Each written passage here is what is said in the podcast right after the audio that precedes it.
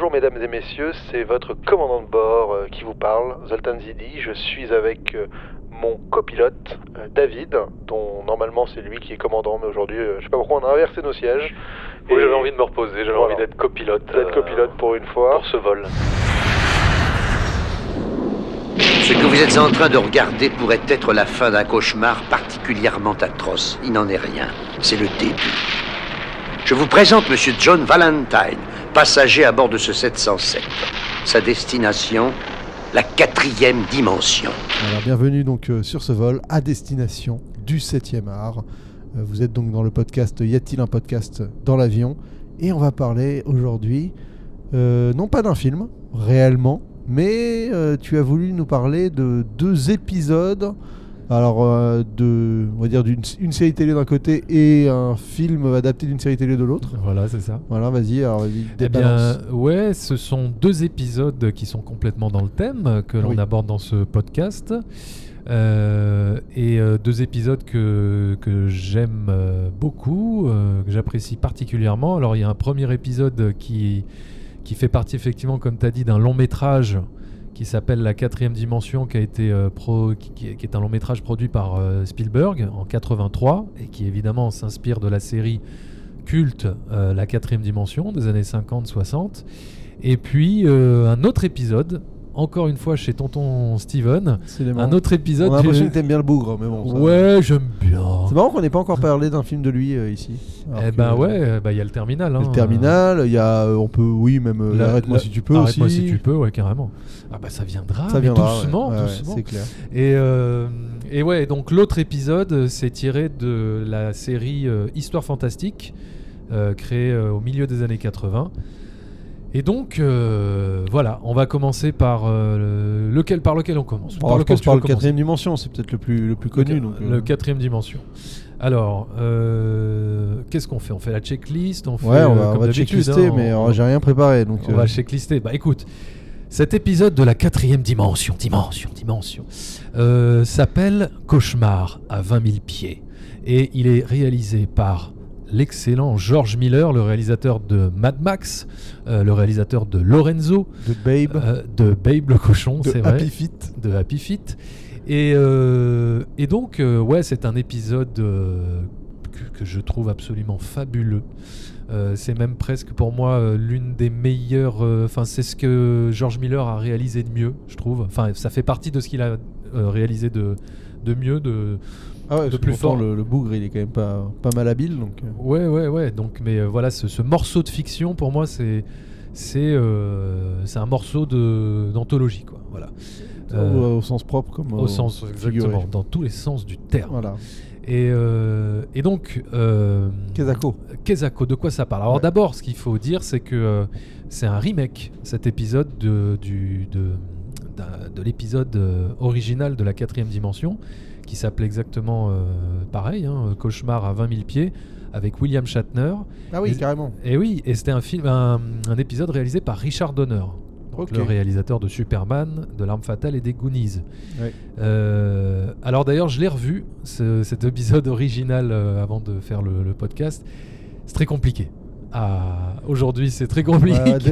Bah, parce qu'en fait, pitch-nous le concept. parce alors que voilà, tu- voilà. Alors va- je vais vous raconter. de- Alors je vais vous raconter de quoi parle cet épisode, mais sans trop vous spoiler quand même. J'ai envie de vous garder la surprise pour Oui, ceux qui n'ont pas vu. Je, moi, je l'ai découvert euh, là. Ouais, tu l'as découvert là, il y a- il y a quelques minutes. Il y a quelques minutes, C'est tout frais. C'est au-delà du frais, ouais. Alors, Picard aurait été frais. Cauchemar à 20 000 pieds, qu'est-ce que c'est Euh, C'est donc euh, l'histoire d'un homme ultra angoissé de l'avion, Dire, ouais. euh, qui a une peur panique de l'avion. Malheureusement pour lui, euh, quand l'histoire euh, démarre, ah ben, en fait, on est en plein vol, en pleine tempête, en fait, et avec des trous d'air, des éclairs à l'extérieur, etc.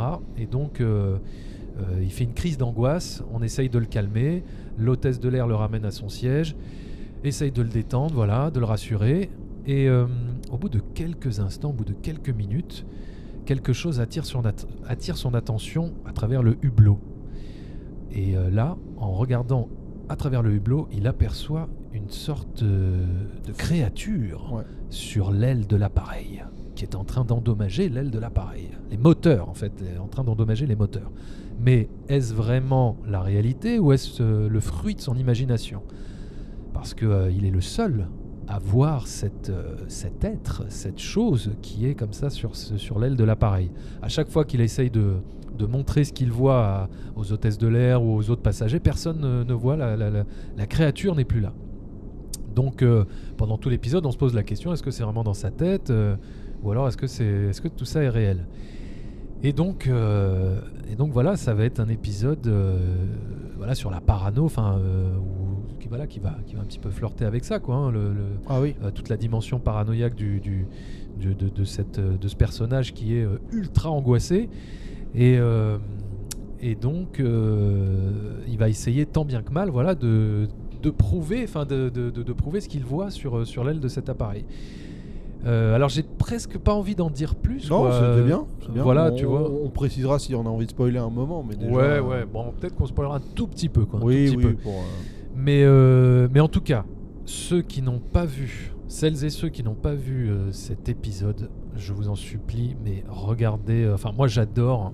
Je trouve que c'est d'une intensité monumentale dans, dans la représentation en fait de ce que peut générer la peur de l'avion en fait la peur l'angoisse de l'angoisse de ouais de, de- la peur de l'avion tout simplement quoi Euh, la manière dont c'est mis en scène dont c'est filmé non mais je trouve que c'est d'une intensité voilà c'est euh, alors oui le personnage est joué par John Lithgow et c'est vrai qu'en fait c'est ça qui fait le sel de l'épisode c'est la, la, la performance de John Lithgow qui est complètement ouais, il est euh, possédé. hein. euh, ouais, voilà, c'est Ouais. ça. C'est, il est euh, en alu total. Enfin, il est, euh, il est fou, quoi. Ah il est ouais. complètement fou. Dès le début, donc Il a- ça qui est. euh, Il a les yeux exorbités comme ça. D'ailleurs, il y a des effets de mise en scène propres à George, à George Miller, euh, avec justement les yeux exorbités comme on pouvait voir dans, dans Mad Max. Euh, Il est en sueur, il sointe. euh. voilà, si je devais résumer cet épisode, l'intensité absolue de ce que peut générer la peur de l'avion dans cet épisode, et c'est pour ça que, Et tu disais que l'épisode de, par contre originel, ouais, euh, ça, ça le faisait moins Bah, bien. ouais, parce que. Bon, alors, bon, déjà, c'est euh, c'est combien de temps? 20 C'est, ans euh, 20 avant, ans, quoi, 20 ans avant. Euh, c'est la mise en scène est beaucoup plus plan-plan. Euh, la créature sur le- l'aile de l'appareil, c'est littéralement un homme avec un costume de Chewbacca, euh, enfin une espèce de, je sais pas comment t'expliquer. On dirait même pas une créature, quoi. On dirait un mec vraiment déguisé euh, qui marche comme ça. De façon euh, presque nonchalante sur une l'aile d'un avion quoi mais il n'y a pas il y a pas il y a pas toute l'atmosphère qu'on retrouve dans l'épisode de George Miller Ouais. Euh, C'est bien, la lumière est bien faite. hein. Enfin, je veux dire, la- tu- ouais la lumière le, même, la, le- même le- la chose est assez. euh, oui oui sa la silhouette est impressionnante et même au-delà de sa silhouette, c'est c'est assez impressionnant. Quoi. Ouais, et puis il met beaucoup plus de vie euh, dans, dans, dans Dans l'avion. son épisode euh, dans à l'intérieur de l'avion, euh, George Miller, là où dans le- le- l'épisode original de, de Richard Donner, ça se concentre pratiquement uniquement autour de, de William Shatner et de sa femme, parce qu'il est accompagné de sa femme, donc c'est pas, pas tellement le même personnage déjà. Euh, et il y a moins de vie autour de lui en fait. Il est, on dirait Ouais. qu'il est presque tout seul dans l'avion, alors que là, George Miller, il fait vraiment vivre C'est vrai qu'il y a l'avion. une gamine avec un pantin dans celui de George Miller, le truc. un- Enfin. Ouais. Et, et en fait, il y a une. Moi, enfin, je viens de le découvrir, donc j'ai peu de recul, mais il y a ce côté où j'ai l'impression qu'il a disséminé des formes, quasiment des anomalies qui se créent au fur et à mesure, euh, enfin, qui peuvent te, te donner l'impression que tu rentres dans une folie. ouais. Euh, la gamine avec son pantin qui parle, après le pantin, il se retrouve dans les bras d'un autre gars euh, qui prie avec. Enfin, donc tu dis, mais c'est bizarre, des, enfin, des petits trucs comme ça, un peu bizarres. Pas beaucoup non plus, hein, mais, mais c'est une sensation de, de, de, de, de trouble qui, qui, arrive à te faire douter, en fait, justement, je trouve. Mais pas de manière euh, ultra ostentatoire, quoi. C'est juste sur des, petites une comme ça, quoi. ouais. Ouais. Oui, c'est vrai, oui. Bah, Il y a une atmosphère un peu surréaliste à Exactement, l'intérieur de cet avion, même avant de, de- de découvrir la créature. Chose qu'il n'y a pas du tout dans le dans l'épisode de Richard Donner où c'est vraiment, euh, voilà, hein, c'est filmé euh, de manière très plan-plan. Enfin, il n'y a rien, il y a rien d'extraordinaire dans, dans la Ouais, mise parce que en par scène. exemple, le premier plan de celui de Miller, euh, c'est quand même un espèce de plan plongé qui plonge ou qui. enfin, très, un, un mouvement de caméra euh, très euh, stylisé, quoi. Qui, Mm. qui arrive sur la tête du gars qui est en train de flipper. Avec même une, dé- une déformation de l'image en plus. ouais, vraiment derrière cette volonté dès le départ de te. De te de, que la caméra essaye d'épouser un esprit malade, quoi. Un esprit un peu taré. Qui arrive pas à se fixer, qui est, qui est perturbé quoi. Il y a un Ah côté, bah. euh, voilà, c'est vrai que ça, il arrive à l'épouser, à, la- à, le- signifier par la mise en scène déjà. Ouais, ouais, totalement, totalement. Et c'est vrai que John Lithgow, il contribue euh, vachement à ça aussi. hein. La, la tête Ah bah ouais. hallucinée qu'il a pendant tout l'épisode, les yeux, voilà, les yeux grands ouverts comme ça, la tête qu'il fait quand il regarde à travers le hublot.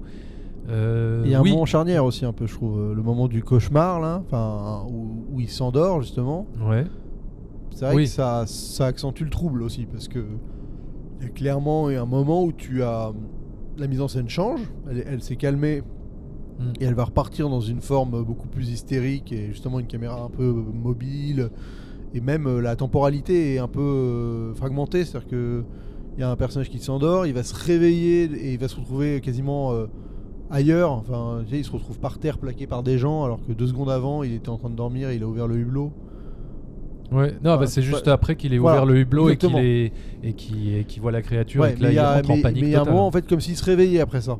Enfin, on sent enfin c'est que c'est pas dans une espèce de continuité parfaite. Tu sais en termes de il y a une espèce de semi-ellipse où il, il- il- il va en arrière et hop il se retrouve par terre plaqué par plein de monde et la caméra devient euh, Bah, en un fait, ça va euh, très très vite. Voilà, ça va ça. très très vite. Et, et- ouais, mais moi, ce que j'adore vraiment dans, dans, dans cet épisode, c'est effectivement la mise en scène de George Miller qui va à fond. En fait, il pousse tous les potards, quoi. Euh, dans les mouvements de caméra, euh, il fait des zooms comme ça, tu sais, au moment où il l'ouvre comme ça, la, la, la, la- Ouais. comment te dire, le, le, le- le Le- le hublot, quoi, la, trappe du hublot, quoi. Le, euh, un zoom sur la créature, un zoom sur son visage.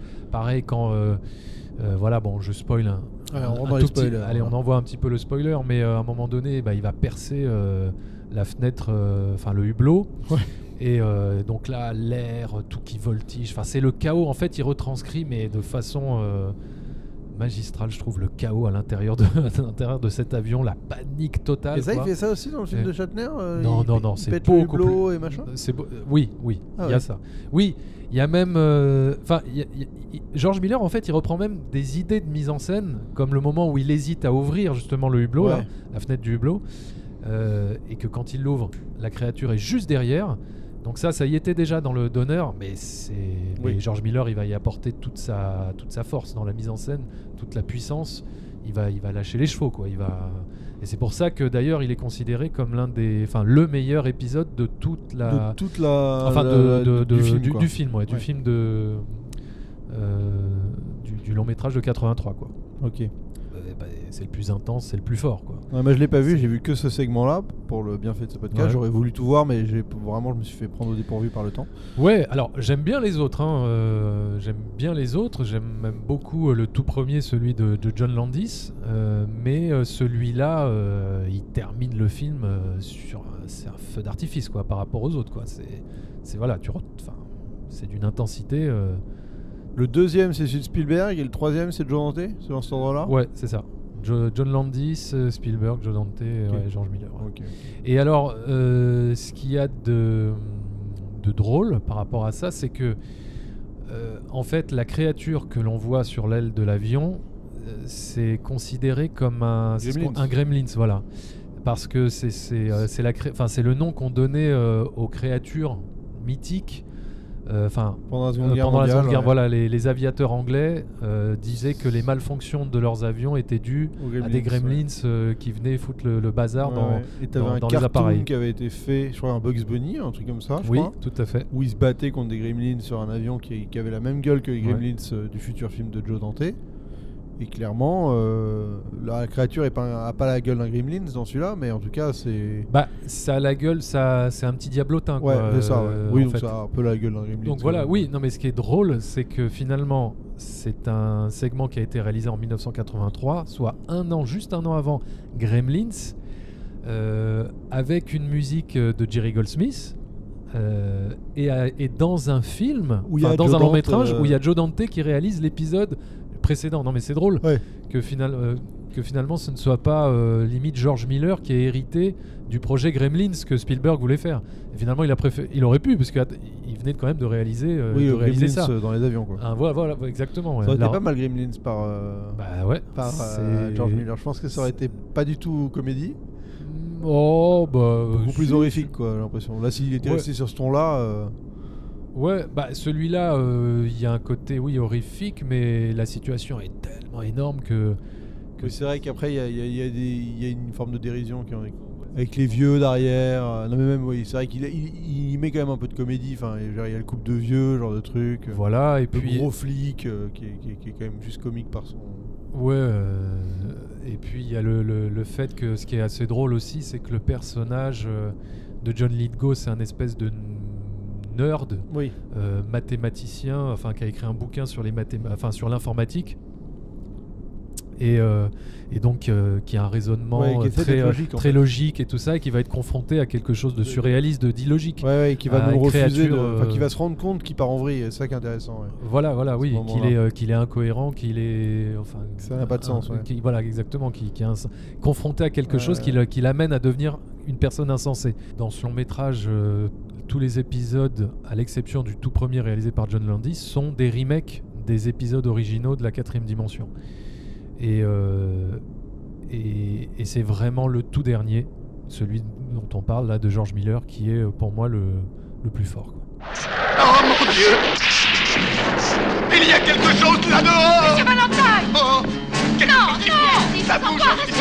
Là, sur l'aile. Qu'est-ce qu'il a dit? Où J'ai ça? un homme sur l'aile de l'appareil. Est-ce qu'il y a un film qui a mieux, enfin qui a représenté de façon plus intense la panique à bord d'un avion, en fait Bah, on en parlait dans l'épisode précédent sur euh, État second, où il y a, euh, il- pas chez le personnage principal, mais chez les gens autour, il y a, il y a ce moment de panique, mais c'est pas aussi Ouais. euh, viscéral dans la mise en scène. Voilà, Parce que ça. là, on épouse le point de vue d'un personnage qui panique, ça. alors que dans État second, on était dans le sens inverse, justement. Oui, et puis c'est vraiment tous les passagers, ouais, quoi. Et on était en mode calme face aux gens qui paniquaient, justement. Donc c'était assez intéressant. Mais euh, non, bah, je, je- de, de ce qu'on a filmé, nous, de, de ce dont on a parlé, euh, on n'a pas parlé tant que ça de, de, de moments de crise, en, de panique en avion, finalement, dans tous les, dans tous les films qu'on a vus. Pour moi, celui-là, c'est le, le meilleur bout de fiction que j'ai vu sur le sujet, enfin sur, le, sur ce thème-là précisément. Quoi. Ouais. Bah, je pense que je vais le revoir bientôt parce que je vais me faire quand même les, quatre, les trois autres et je le reverrai à la fin pour euh, ouais. voir le film euh, dans son entièreté. Quoi. Ouais. Ouais, ouais. J'ai pas envie de ramener toujours à l'anecdote, mais je me sens obligé quand même de préciser que des, des enfants sont morts à cause de ce film. Ah ouais. Euh, ouais. voilà. je- Alors ça, c'était pendant le segment de- réalisé par John Landis. Voilà. Au Vietnam, la- je crois, ou en, Ouais, ouais, en Thaïlande, ou un truc comme ça. Au en- Vietnam, non, mais en fait, c'est un personnage raciste, enfin qui a toutes les tares, euh, voilà, Euh, et qui va euh, être puni de ses préjugés euh, Racistes. racistes, en visitant, enfin en étant mis à la place de ceux qui ont souffert dans le passé. Et à un moment donné, bah, il va se retrouver au- Vietnam. Et, et oui, et donc pour une scène de, de cascade avec un hélicoptère, il y a, il y a- en fait à un moment donné l'acteur a deux enfants dans les bras et il devait traverser un fleuve et euh, bah, voilà, l'hélicoptère s'est écrasé, les a, les a déchiquetés, quoi, l'acteur et les deux enfants. Et donc l'acteur c'est Vic Morrow, c'est le père de Jennifer Jason Lee. D'accord. Ah, il est, le père est décédé, l'acteur est décédé aussi. Le? L'acteur est Ah décédé. oui, l'acteur ouais. est décédé. D'accord. ouais, ouais. Ouais, ouais, lui et les deux enfants qu'il avait dans les bras. Ok. Et euh, ouais, c'est une histoire euh, Ouais, morbide. ouais. bien, bien morbide. Ouais, c'est clair. Mais Bah, qui n'a pas été. euh, Il n'y a pas eu de suite en fait. Si, qui- Enfin, si, si, il y a eu un procès. hein. Il y a eu un procès contre John Landis, euh, mais, mais il n'a pas été. euh, Non, je a- crois qu'il n'a pas il y a été. pas eu de condamnation. Il a pas, eu- oui, oui, voilà, il n'a pas été condamné parce que bon, voilà, c'est, un accident quoi. c'est un accident. Non, mais c'est horrible, mais c'est, un accident. ouais. je me rappelle qu'on avait pas mal de gens qu'on qu'on ont voulu à Spielberg de, se, de faire un De peu l'autruche euh, Ouais, sur ce truc-là. Quoi. Voilà, bon, après, j'étais pas là. Après, ouais, on n'en sait rien. Ouais. de- Mais je sais que ça vaut, euh, par exemple, sur euh, le podcast que je fais, la saga, à chaque fois qu'on mentionne John Landis, Sofiane l'insulte à cause de cet événement. Ah ouais Ouais, c'est marrant. Enfin, je veux dire, moi, je suis marrant de. de- Ça Ah. me fait toujours marrer. Parce que je me dis, le gars, vraiment son. Comment ça se passe Le gars, c'est un accident. Enfin, c'est un. Il a pas dit euh, Bah, buter après- enfants, quoi. Non, mais, Mais je veux bon, dire, après, euh, il... est responsable de son tournage, de son film, mais, dans, mais mais- dans quelle mesure il est responsable? C'est ça. quel... Je veux dire, est-ce que c'est le gars des effets spéciaux et des cascades Ah, ouais. qui, lui a, qui lui a dit que tout allait bien se passer Est-ce que c'est John Landis qui a demandé aux Un truc cascadeurs euh, beaucoup un, trop dangereux. un truc beaucoup trop dangereux Voilà, ça, j'en sais rien. hein. Non, c'est rien, c'est pour ça. mais Donc, j'ai pas envie d'accuser euh, des gens alors que j'ai pas, j'ai pas le dossier. Moi, je suis pas juge. Je sais, Voilà. je sais, mais ça me fait C'est- marrer, on- c'est- tout ce qu'on peut dire, c'est relater le, ce qui. Exactement. Bah, c'est ce qu'on a fait là. Et Euh, on va parler d'un autre épisode d'une autre série. Donc alors là, pour le coup, je ne connaissais même pas la série. Je, tu vois, on a un petit décalage d'âge qui fait que, Ouais, que certaines références télévisuelles, je les ai pas. Mais après, après, alors cette série, c'est Histoire fantastique, créée par Spielberg au milieu des années 80.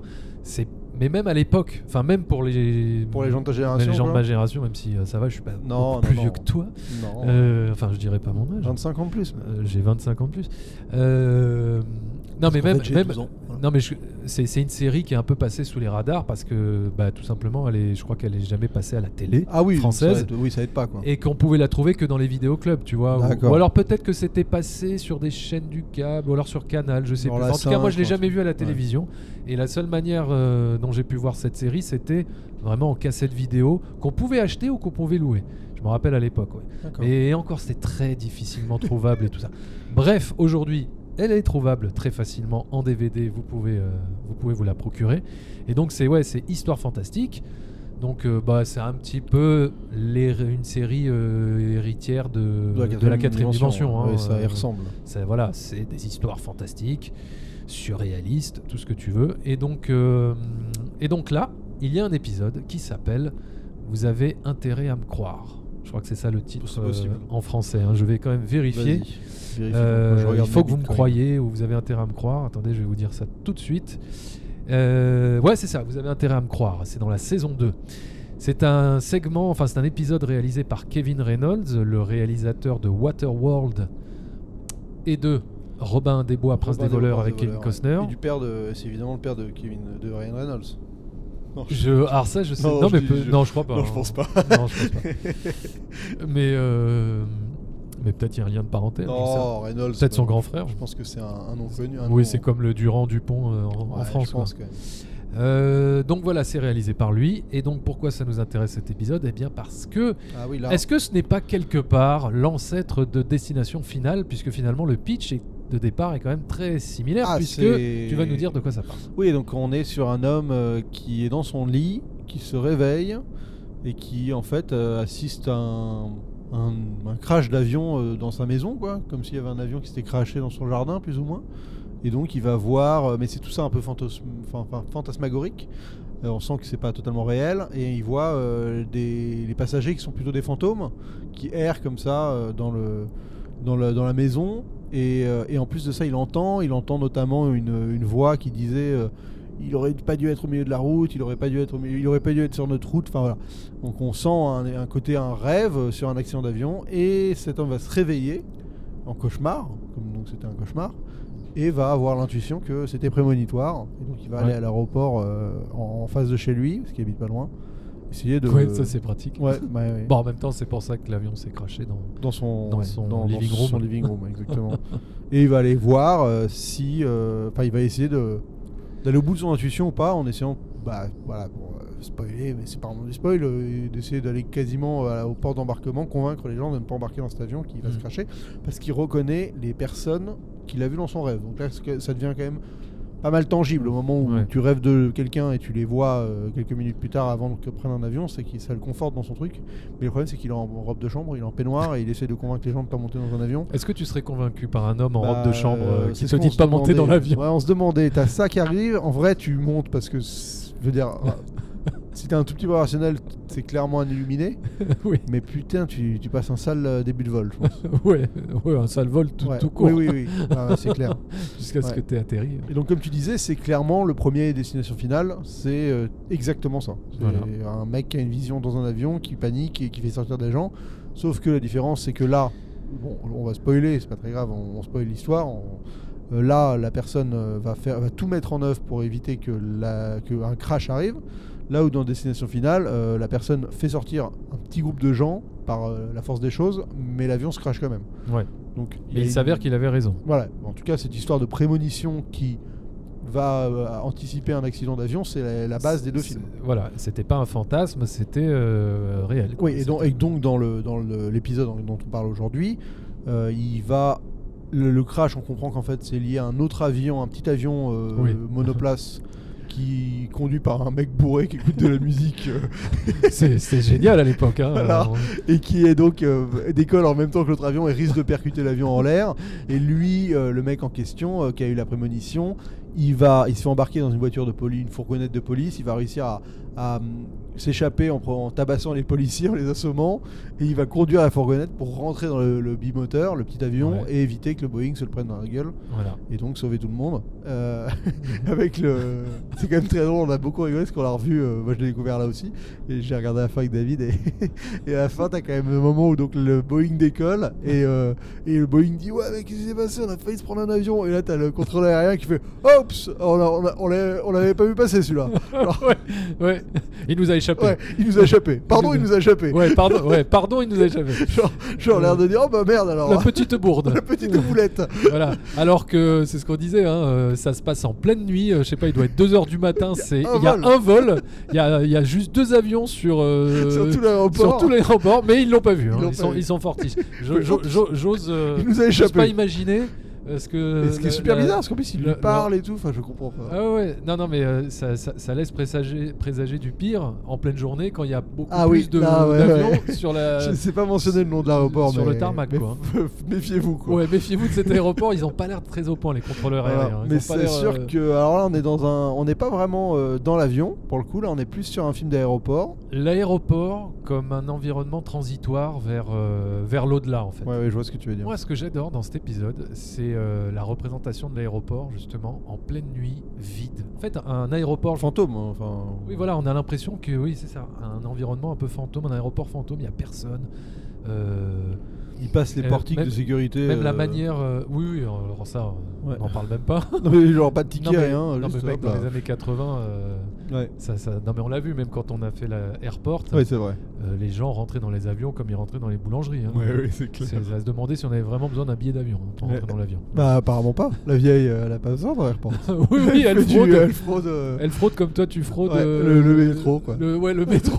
c'est exactement ça. Et encore, je crois que c'est plus facile de frauder l'avion que le métro. simple. Elle a un portefeuille, elle dit j'ai trouvé ça. Ouais, mon mari l'a oublié, attendez, je vais lui rendre. Ouais, ok, ça, vas-y, ça. vas-y. tu rentres dans l'avion si toi. On verra plus tard. Et euh, non, et donc, euh, non, mais voilà la manière dont c'est filmé, euh, le mec qui avance, tu sais, qui se laisse porter par le tapis roulant, tu vois, ça donne un côté, je sais pas, j'avance vers ma mort. je- Ouais, un côté spectre quoi, enfin spectral. Voilà, c'est ça, avec ses couloirs, avec ses, ses allées complètement vides. voilà, ce fameux tunnel que l'on voit quand on, quand on est entre la vie et la mort, tu vois. Ouais. Et enfin, ça m'a donné cette impression. Bah écoute, moi ça m'a fait plaisir de découvrir ces deux pour changer de format un peu ces deux épisodes d'une certaine manière. Euh, c'est clair que le, le- celui de, de George Miller est impressionnant en termes de, de tout ce qu'il développe euh, pour, euh, pour son truc. L'au- L'autre est plus une bonne idée bien exploitée quoi. Oui, oui. Tu vois. Mais, euh, mais c'est sûr qu'en fait c'est marrant de voir, les, de voir ces idées qui, qui ont donné naissance à d'autres choses après. Et tu sais, quand, quand tu quand as les rêves dans le désordre, c'est euh, toujours surprenant parce que le film, en effet, tu vois. Enfin. Pas trop de doute sur les issues parce que tu l'as déjà vu en fait, parce que ça a été pompé. Donc c'est marrant de, ouais. voir, euh, de, voir, de voir le truc. Quoi. Mais. euh, Et j'en profite d'ailleurs pour euh, dire que effectivement, euh, Histoire fantastique ou Quatrième dimension, ce sont des séries qui ont énormément inspiré euh, les films qui ont été faits après. Euh, et j'en ai fait une vidéo tout récemment sur ma chaîne avec la ligne verte. Ah, En d'accord. fait, la ligne verte, je pose la question Ouais. est-ce que c'est un plagiat d'un épisode épisode d'Histoire fantastique Ah, tu vois, tout Eh oui. s'entrecroise. Ouais, ah oui, oui, oui. Il y a de fortes similitudes. Et euh, voilà, si ça vous intéresse, vous pouvez toujours aller voir cette vidéo. Après, Euh, la ligne verte, c'est pas un bouquin à la base. Si, si, euh, c'est ce que je dis. C'est que euh, est-ce que c'est Stephen King qui a euh, ah, ouais, plagié Il est, il est coutumier du fait, le monsieur, quand même. Enfin, il a quand même deux, trois œuvres à lui où on se dit hop, hop, hop. Oui, il y a le Running Man. Enfin, Si, un peu, quand même, ouais. Oui, qui est inspiré du prix du danger. Oui. oui, oui. Enfin, je veux dire, ce serait pas aberrant qu'il s'en soit inspiré librement d'un truc qu'il aurait vu, quoi, ou Voilà, entendu, voilà. quoi. Mais de toute façon, il y a une corrélation absolument claire et évidente et, Assumé même euh, et indéboulonnable euh, entre la ligne verte et cet épisode dont je parle de, de la série Histoire Fantastique. Après, est-ce qu'on peut le considérer comme du plagiat? C'est ça la, Ouais. la nuance que j'apporte euh, dans, dans la vidéo. Mais il y a clairement un lien entre euh, la ligne verte et cet épisode, ça c'est euh, indéniable. C'est- c'est- c'est Et ça, je le, prou- quoi je le prouve par A plus B. Ah, comme tu avais prouvé que Spielberg a réalisé, euh, à réaliser Poltergeist. Poltergeist, ouais. Ouais. Mais là, c'est en- c'est encore plus probant. Là. C'est encore plus probable. Ouais, ouais, là, C'est- quoi là, il y a trop de trucs qui font- qui- L'épisode, c'est un mec condamné à mort qui, as- qui aspire les- les- les- la douleur des gens et. Euh, voilà. Ouais. Donc bon, c'est, fait- enfin, ça- c'est- c'est- on va dire c'est que ça, les ouais. grosses lignes sont là, quoi. Voilà, ouais, ouais, ouais, le gros concept de base est là, quoi. Mais tu verras, enfin, il y a, il y a d'autres choses qui, vont dans ce, qui, qui attestent euh, mon, mon hypothèse. Voilà, j'espère qu'on vous a donné envie de découvrir ces deux épisodes. Bah oui, je pense. Euh, si vous ne les connaissez pas, malgré le fait qu'on vous les a un peu spoilés, sauf celui de George Miller, on vous a pas trop spoilé finalement. Non, ça va. Parce qu'on ne vous a pas dit comment euh, ce personnage, complètement euh, apeuré par ce qu'il voit sur l'aile de l'appareil, va réussir à s'en sortir et va réussir à. Non, non, Est-ce que, l'a- est-ce que l'avion va réussir à atterrir on n'a pas tout évoqué. on n'a ouais. pas tout évoqué. Je vous laisse donc la surprise de découvrir tout ça. Et, euh, et j'ai envie de vous dire, eh bien, Bah, on se retrouve un- euh, un excellent fin de vol et on se retrouve très vite sur notre compagnie Voilà. pour un voyage euh, vers le 7ème art de nouveau. Voilà. une. Là, on n'a pas parlé du 7ème art trop. Ah, si, un film et une série télé. donc. Un film Oui, enfin, c'est deux épisodes. Oui, comme c'était de deux épisodes de série télé. On Voilà. va pas chipoter. On va pas chipoter. voilà. Ça, ça reste du 7ème art. Oui, oui. Netflix, tout ça, 7ème art. Non, ouais, ouais. Mon vol. Ce monsieur qui a eu un court-métrage acheté qui a été projeté dans les avions, tu peux, tu peux nous en parler peut-être Qui? C'est toi, non? T'as t'as Moi? pas eu un truc acheté qui, s'est- qui a été projeté dans les avions? Un court métrage que j'ai fait qui Ouais. a été projeté dans un avion Ah non. Ah, je pensais que non. c'était. Je pensais Non, que c'est pas t'avais moi. réussi à Ou alors t'acheter. c'était à pour- mon insu. Non, non, non, tu le sais, hein, quand tu te fais acheter pour. Non, euh, non, non. Ah, je pensais. Bah, c'est pas toi. Non. TV5 Monde, mais, mais c'est tout. C'est déjà bien. Écoute, c'est déjà pas mal. hein. C'est déjà Ça bien. fait toujours plaisir. C'est c'est déjà bien. Voilà, et ben écoutez, euh, que vous dire d'autre Ah, bah, c'est euh, bon, là, faut conclure. Faut conclure. enfin, faut même dire, oh, là, on a conclu, faut même dire. euh, faut même appuyer sur le bouton euh, stop, quoi. Ouais, bah, Allez, j'appuie ici, 3, allez, 2, 1. vas-y, c'est stop.